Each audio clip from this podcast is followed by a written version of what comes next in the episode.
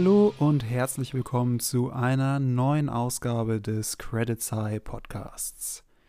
Diese Woche besprechen wir einen richtigen Klassiker des Kinos, nämlich Der dritte Mann von Carol Reeds.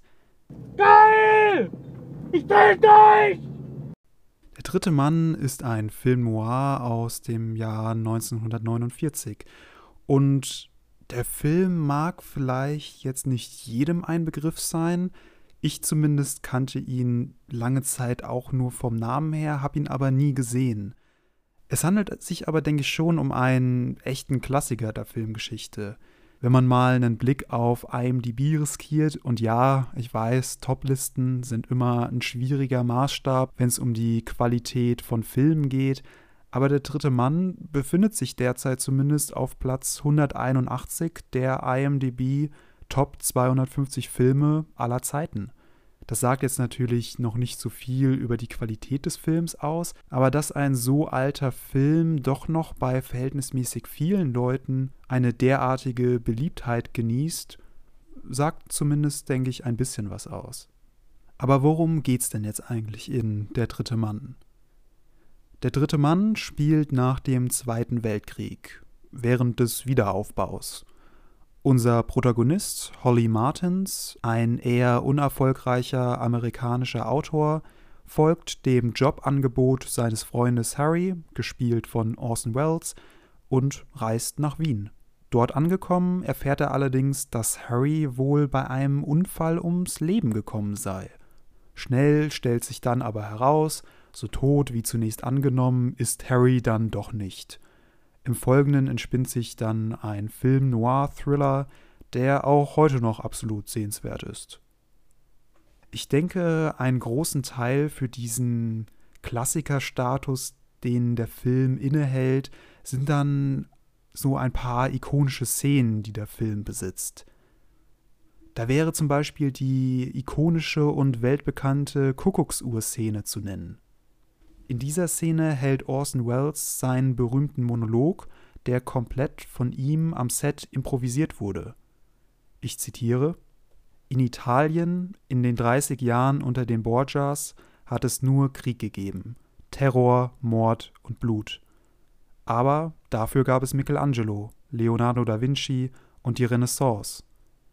In der Schweiz herrschte brüderliche Liebe, 500 Jahre Demokratie und Frieden. Und was haben wir davon? Die Kuckucksuhr. Eine Szene, die absolute Berühmtheit in der Filmgeschichte genießt und die werdet ihr auch bestimmt auf YouTube finden, falls ihr euch die nochmal extra anschauen wollt.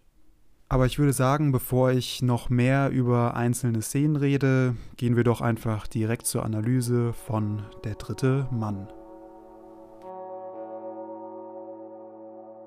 Carol Reeds Der dritte Mann ist ein Film der Kontraste. Das klingt nun zunächst wie eine banale Offenkundigkeit.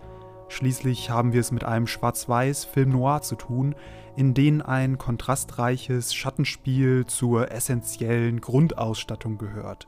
Doch die Kontraste in Der dritte Mann bestehen zum größten Teil nicht nur aus einer hell-dunkel-Visualität, sondern formieren sich insbesondere in Figuren und Motiven. Dabei ist die eigentliche Handlung des Kriminalfalls um Betrüger Harry Limes, gespielt von Orson Welles, eigentlich ziemlich egal, medium spannend und vernachlässigbar. Der Wiederaufbau nach dem Zweiten Weltkrieg und die konfliktäre Verwirrung, die dieser mitbringt, das ist das Herz des Films. Dieser omnipräsente, über den Film schwebende Wiederaufbau ist auch der erste Kontrastpunkt des Films. Die Aufräumarbeiten verlaufen langsam. Ab und zu sehen wir mal, wie ein paar Steine auf den Trümmerhaufen umgedreht werden, aber wirklich energisch scheint da niemand bei der Sache zu sein. Der Aufbau rückt buchstäblich komplett in den Hintergrund. Es herrscht keine Dringlichkeit, sich mit dem elendigen Zusammenbruch der jüngsten Geschichte auseinanderzusetzen. Man scheint lieber daran vorbeizuschauen, anstatt damit umzugehen.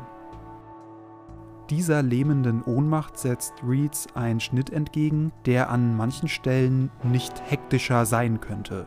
So erinnert das anfängliche Gespräch zwischen Protagonist Holly Martins und Major Calloway mehr an einen hyperaktiven Vlog vom 17-jährigen YouTube Otto als an die Langwierigkeit eines Wiederaufbaus. Das mag nun wohl daran liegen, dass gerade Holly und Calloway die Figuren verkörpern, die in einem von Passivität gezeichneten Wien als Eindringlinge so etwas wie Initiative überhaupt erst zeigen können. Wenn andere Figuren dann doch mal ihre Drahntütigkeitsfesseln lösen, dann nur um der Realität zu entgehen. So zeigt Harry in seiner Scharade zwar großen Einsatz, doch dient dies nur seiner Flucht vor Konsequenzen. Seine Motivation ist es, seine Vergangenheit hinter sich zu lassen. Ein Ziel von vielen nach den Schrecken des Krieges. Doch ist dies zum Scheitern verurteilt. Ein Wiederanfang braucht Zeit. Einen schnellen Ausweg aus der Misere gibt es nicht. Wie auch Harry letztlich in der Kanalisation feststellen muss. Er wird eingeholt, wie wir es von der Vergangenheit werden. Dieses Verdrängen von Realität spiegelt sich im Kontrast von Positivität und Negativität. So ist Harry zwar verantwortlich für das Elend vieler Penicillin-Behandelten, eine positive Grundeinstellung zum Leben scheint er dennoch zu haben. Auch der ständige Einsatz der vermeintlich extradiegetischen, fröhlichen Zittermusik vermittelt in oft ernsten Situationen eine völlig positive Gegenperspektive. Die Schauspielerin Anna betont zudem, dass es keinen Grund zum Lachen gebe und dennoch lehnt sie Tragödien ab. Sie spiele ausschließlich Komödien. Es ist so, als ob man verlernt hätte, wann es angebracht ist, fröhlich zu sein und wann nicht. Es gilt, die Kriegsjahre zu verarbeiten. Und Anna tut dies, indem sie sich auf der Bühne zwingt, auch mal glücklich zu sein. Noch kontrastreicher wird es dann, wenn man über das Berufsleben der Figuren nachdenkt. Anna ist Komödienschauspielerin, die nicht mehr weiß, wie man lacht. Aber Holly ist Schriftsteller, der offensichtlich überhaupt keine Ahnung von Literatur hat, wie sein jämmerlicher Auftritt an der Universität zeigt. Mindestens genauso ahnungslos handelt aber die Polizei, als sie Anna ihrem Protokoll entsprechend ins Hauptquartier abführen wollen. Anna, missmutig, I don't even know what protocol means. Darauf dann der Beamte, Neither do I, Miss. Niemand der Figuren weiß eigentlich, was sie da genau tun. Aber sie tun es dennoch. Chaos und Unwissenheit regiert. Wie zum Anfang bereits angesprochen, wird Kontrast in Der dritte Mann allein schon aus Genrekonventionen auch visuell verhandelt. Die prävalent geneigten, expressionistisch anhauchenden Kameraperspektiven, die das Gefühl einer verschobenen Welt vermitteln, stehen wiederum anderen penibel symmetrischen Einstellungen gegenüber. Dass es hier zur Unruhe zwischen vergangenem, traumatischen und Normalitätsdrang kommt, sollte mit Blick auf die vorangegangene Analyse auf der Hand liegen. Man muss nur das Ende des Films betrachten. Auf die verwinkelte, hektische Kanalisationsverfolgung folgt die Ruhe. Zunächst wortwörtlich durch den Tod und die Beerdigung Harrys, aber dann vor allem in Form des Endbilds. Eine perfekt eingegrenzte Allee, die ihre Symmetrie weiter vorträgt, als wir überhaupt imstande zu sehen sind. Heißt das, dass nun alles gut ist? Verbrecher gefasst? Ruhe und Symmetrie wiederhergestellt? Happy End? Das könnte man vermuten. Wenn Anna letztlich aber an Holly, an der Kamera und damit auch an uns schweigend vorübergeht, merken wir, dass der eigentliche Wiederaufbau zwischen den Menschen stattfinden muss.